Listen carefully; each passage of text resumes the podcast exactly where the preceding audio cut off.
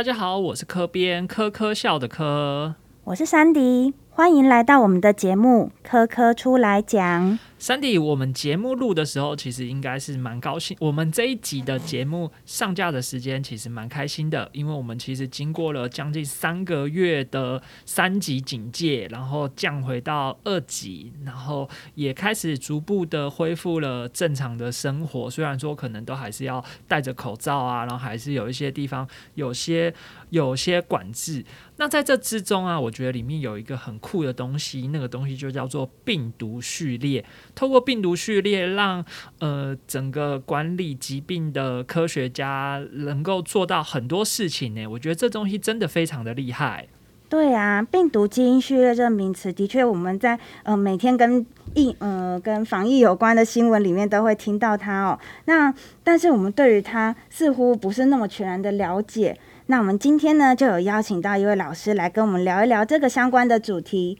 让我们欢迎泛科学专栏作家蒋维伦老师，欢迎维伦老师。嗨，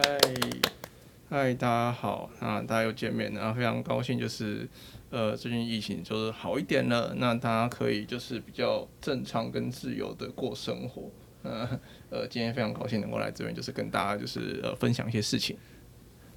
讲到病毒基因序列呢，其实它是用一种特殊的定序技术。然后把病毒里面的 RNA 片段这些序列记录呃记录下来之后，我们就可以建立出一个病毒的资料库。那后续呢，如果我们又采呃采样到新的样本的话，我们就可以用这些呃检测方法来比对我们既有的序列。它除了可以用来诊断这个呃患者的感染之外呢，它还可以进一步的去呃了解它感染的来源是什么哦。那老师感觉这个。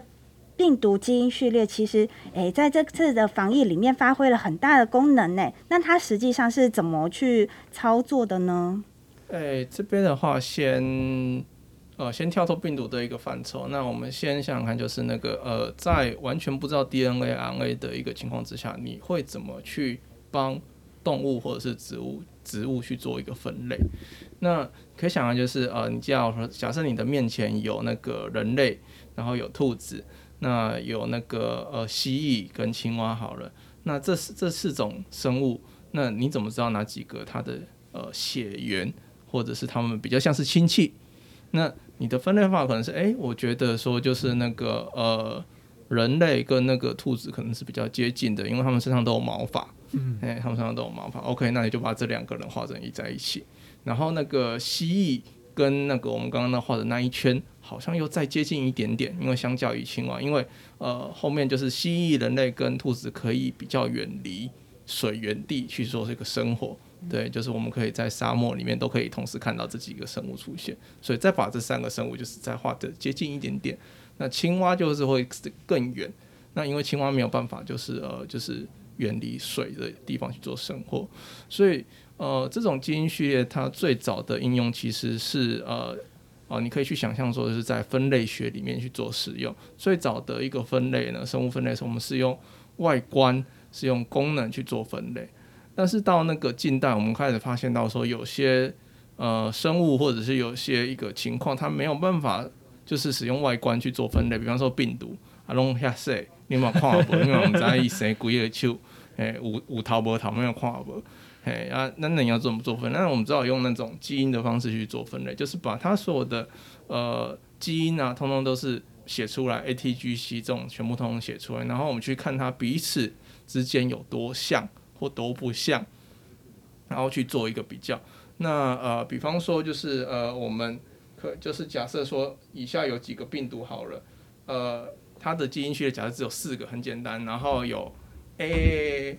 就是四个 A，然后或者是 A A A T，或者是 A A T T，那就是这三通就好了。就是分别就是有四个 A，然后以及三个 A 跟一个 T，然后两个 A 跟两个 T。那这样子的话，你要怎么样去做？就是它的一个分类。那呃，你大概就会觉得说，就是那个四个 A 跟三个 A 只有一一个 T 的，他们可能会比较接近，那你就把它们画在一起。然后另外一个就是跟他们会比较远，就是 A A T T，那你就会再把它画在一起。那如果今天又找到一个，就是那个呃 A A T C 这个东西，那你就会觉得说，哎，这个东西可能跟前面就是完全是不一样的。然后不能不可以把它们放在一起，然后可能是更远的地方，那你就会把它放到更远的一个地方去。所以就是今天呃，我们是用它的一个呃基因的一个序列，然后我们去看它多像或者是多不像，去这样排。然后除了基因序列以外，我还有看过氨基酸序列，它也是一种定序的方式吗？OK，好，呃，对，它也是一种定序的一个方式跟方法，它是两个不同的一个层级，两个不同的层级。然后基因序列它就是逐字每一个字都把它呃都把它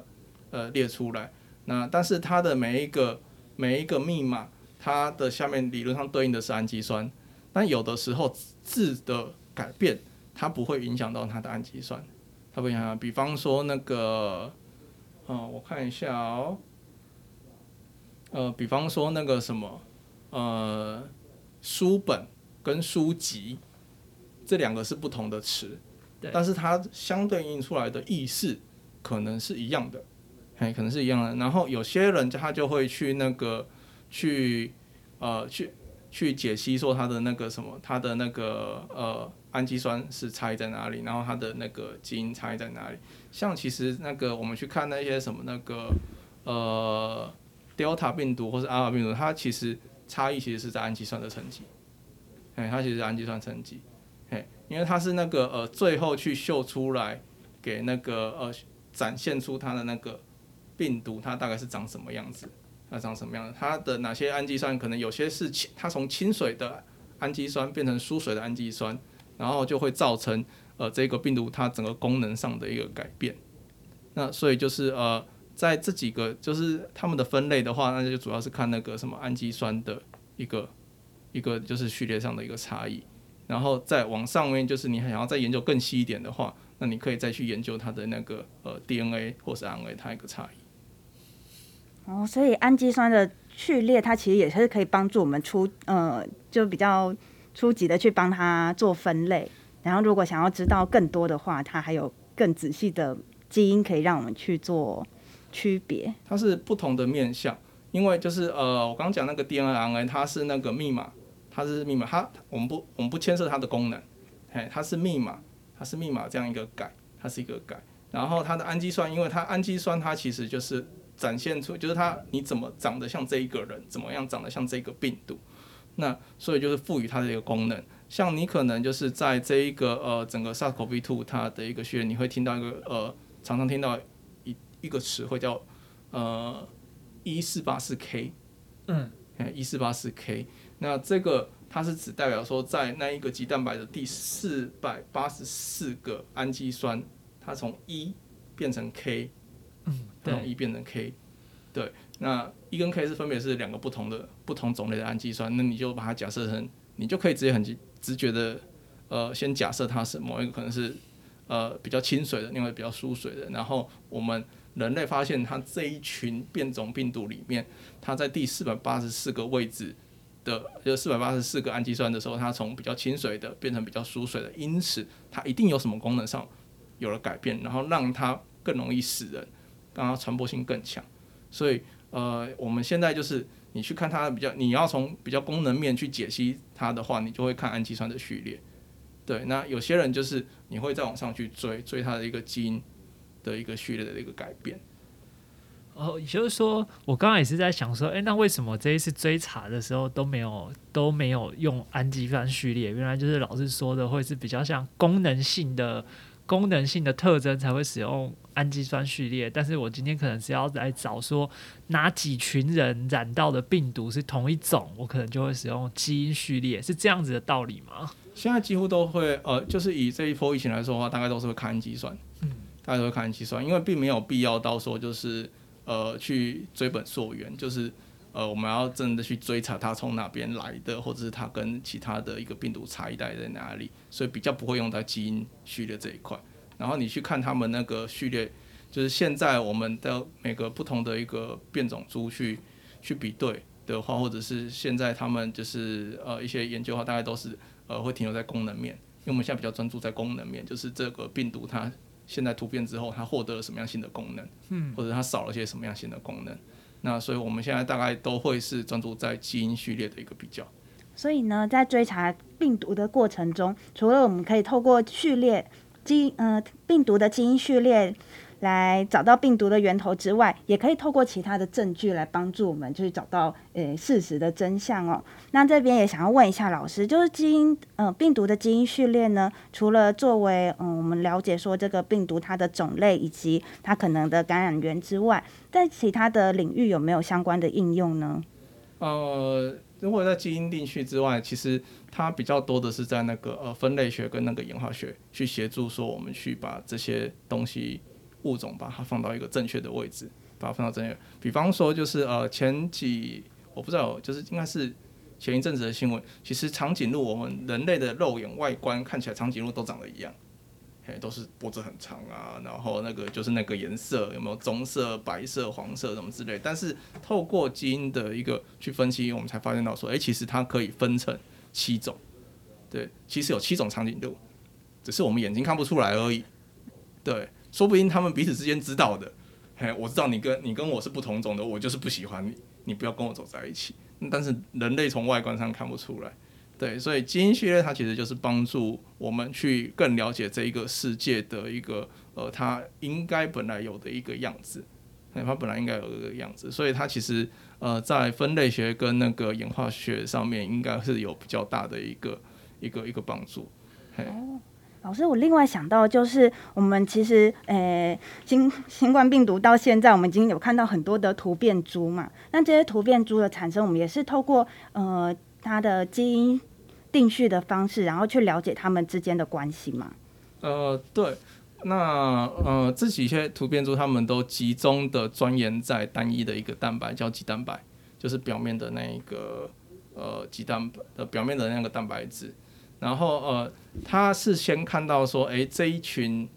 就是他们会在全球就是一直收，就是每个国家自己会收 data，会自己收 data。然后他们会发现到就是，哎，有些有些呃地方它会特别的奇怪，比方说在巴西某一个某一个城市，它理论上就是已经有百分之七十五的人都感染到病毒了，那它就自然的形成了一个群体免疫的一个效果。那理论上，这个疫情不会在这个城市再爆发了啊！但很不幸，在去年的年底的时候，疫情又开始暴涨，就很多人又还是因为这个新冠病毒就是进了医院，他们就觉得说这个有问题，这有问题，然后再重新的再去把里面那个新进来的一个呃病人的那个病毒拿出来，重新再跑一遍基因定序，然后跟之前的比，他们才发现说，哎，在鸡蛋白上面有几个特定的一个呃基因突变掉了。然后他们就把它呃去设定为就是诶，这是一个新的新的突变株。那它在经过就是一些调查，比方说证实它的一个呃这个东西会造成相当的流行，然后有相当的威胁性，然后疫苗可能效力会下降，然后他们就就赋予它的一个新的名字。然后它现在就是之前大家可能比较印象，它叫巴西猪，嗯，嘿，呃，应该是贝塔吧，我记得是贝塔。那其他的都一样。然后呃，我们现在比较。知道的著名的是那个阿尔法、贝塔、伽马跟 delta 四个，然后它事实上后面它的候选的大概还有七八个，然后有七八个，那它就是呃我们在呃人类世界发现到说，哎，现在有一群有一群病人，或者是有一群的一个样样态，它好像就是特别的危险，比方说就是哎突然就是疫情有爆发，或者是那个病疾病就是又变重，然后我们再去解析说他体内的病毒跟之前的。有差异在哪里？然后我们把它提交给那个政府，那政府他们在经过长期的观察，然后确定说，哎，这个它真的会造成就是比较强大的威胁性，然后我们就会给它名字，就跟台风一样，我们给它名字，它就是真的比较厉害了。对，这是真的，这是真的。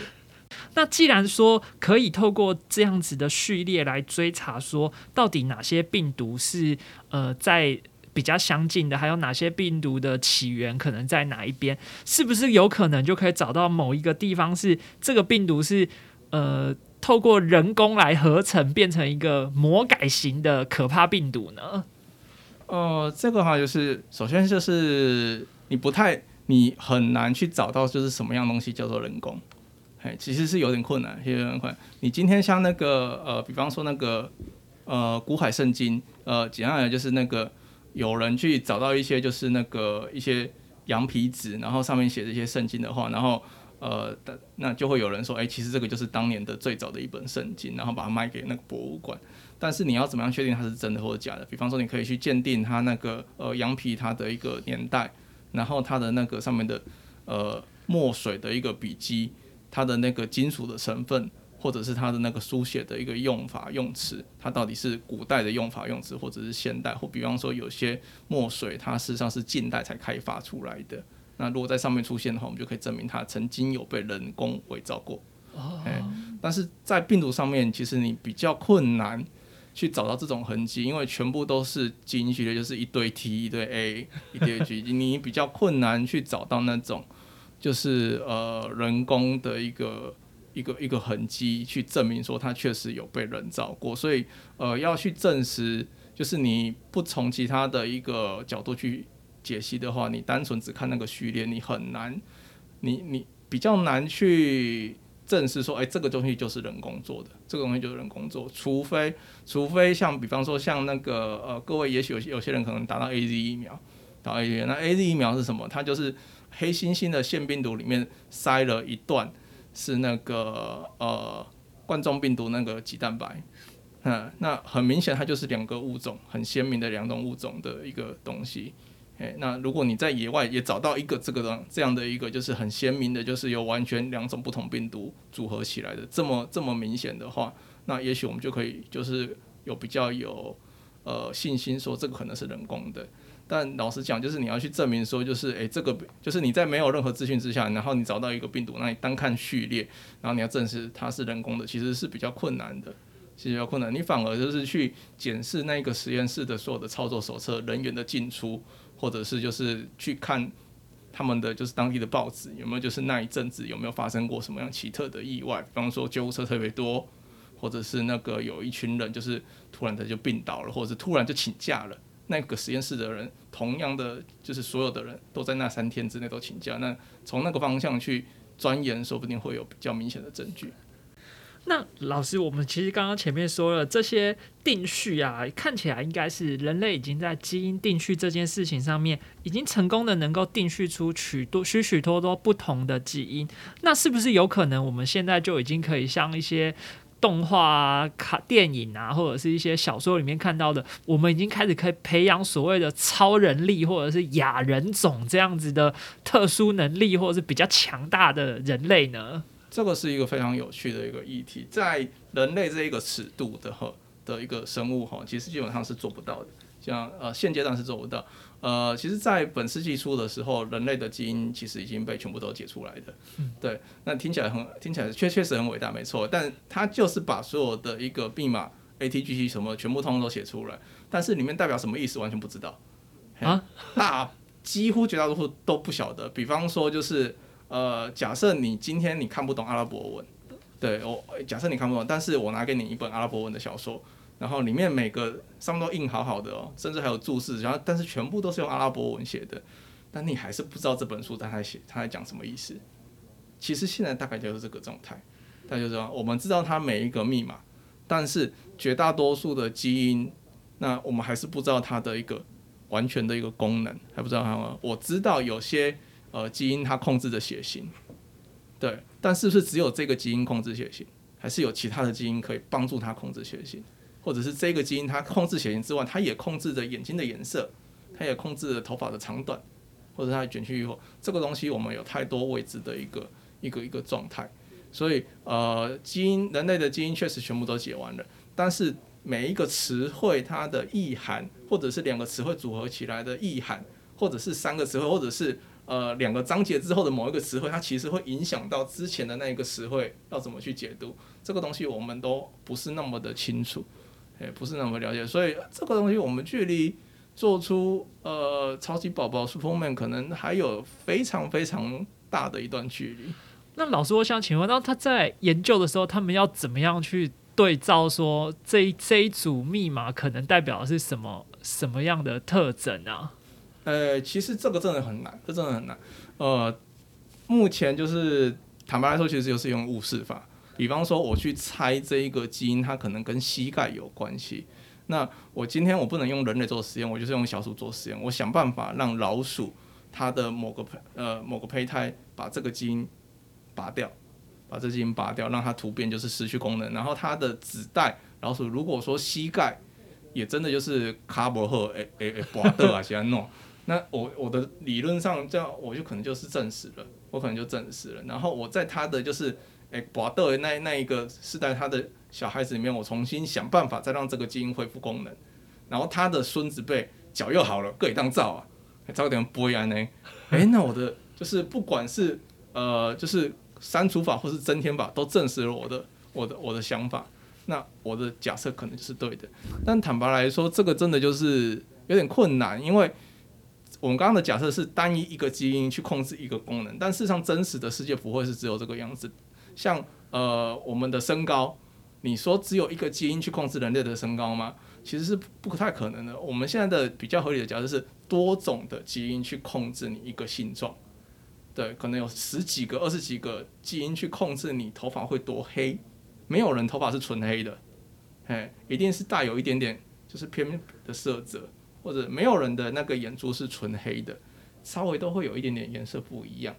嘿，稍微颜色不一样。然后也没有人的那个皮肤就是呃全白的啦，或者是怎么样。事实上，像我们都是台湾人，但是上我们彼此之间的肤色还是有点差异。所以我们现在比较可以想象或比较合理的这个状态，就是多个基因去控制同一个一个性状。那呃，所以你会可以理解说，这个对于做实验来说是一件非常非常辛苦的事情。大半都是说，哎，我今天假设积累基因扛一列跟你的脚、跟你的膝盖有关，然后我们把它那个档就是把它关掉之后，哎，这个他的他的儿子辈就是有点拐，但是又不太拐，偶尔也会吵，然后偶尔也会就是走得慢一点点，那这个到底是怎么样，我不晓得，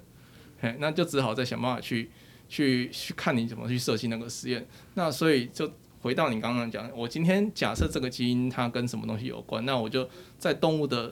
层级上，我就想办法把它关掉，然后我再想办法把它开起来。那如果就是都符合我的想象的话，那理论上我的假设就应该是真的，对，大概是这样。所以在假设里面，就是动画或者是在电影里面那种说人类解开密码可以找到谁是坏人，这个就是一句话讲过去，但是在现实世界可能要再努力的很久很久很久一段时间。对，就是呃，大自然是多么的神奇跟美妙。那人类能够窥见到它一点点的东西，就是非常的足以开心。嗯，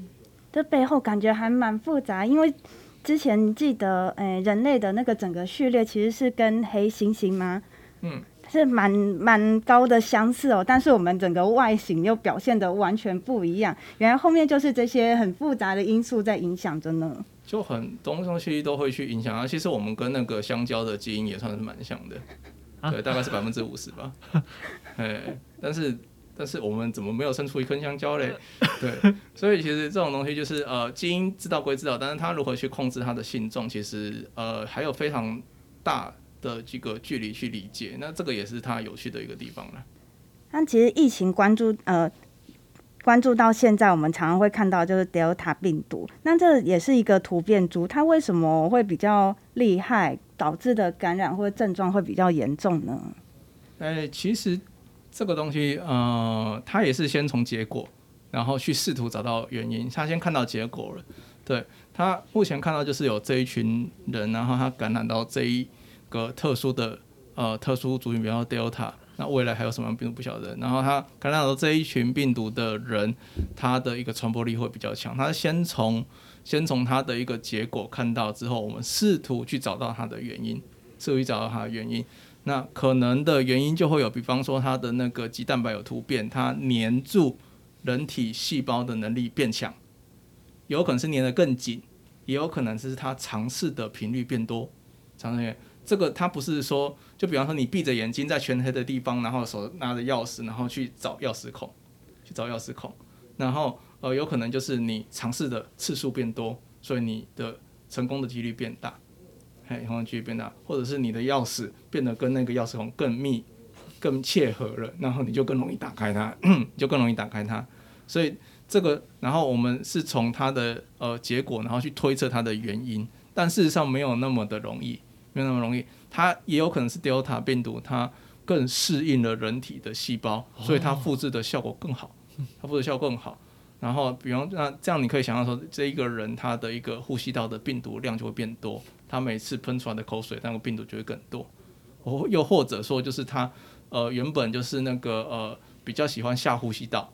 然后他现在就是诶觉得上呼吸道他适应的更好了，所以他呃原本上呼吸道他的病毒量没有很高，然后但他喜欢的上呼吸道的一个环境，那他就会在上呼吸道这边长得更好。那你喷出来的口水。它的那个呃病毒的量就会更多，所以它为什么会传染力会更强？其实可能会有很多种的原因因素去去去影响它。那我们现在就是呃，我们是看到结果，然后试图去找它的原因，试图去找它的原因。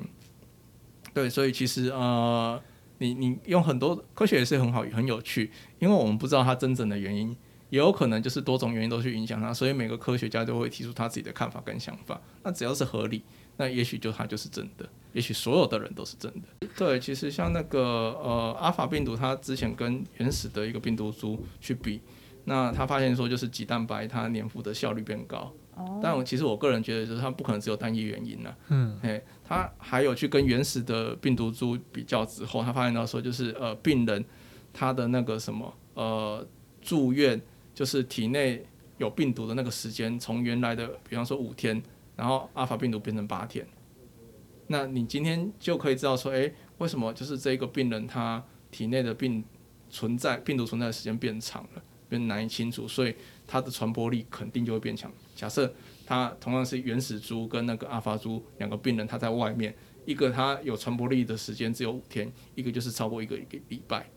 那它的传播力就会更强，所以它真实的。造就它传播率偏高的原因，也许我们永远不会知道，因为它可能会有多重的一个因素去影响它。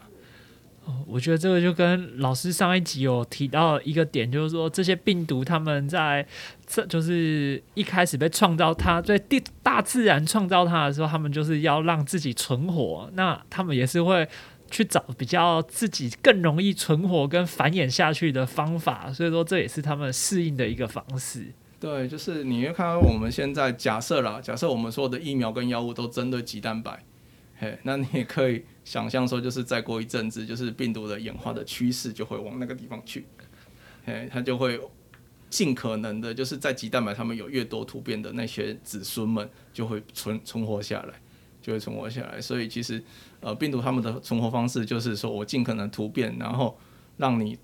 呃，就是找不到我，就是我，我才不管我的子孙会不会活下去，就是生越多越好，只要有一个活着，我就赢了。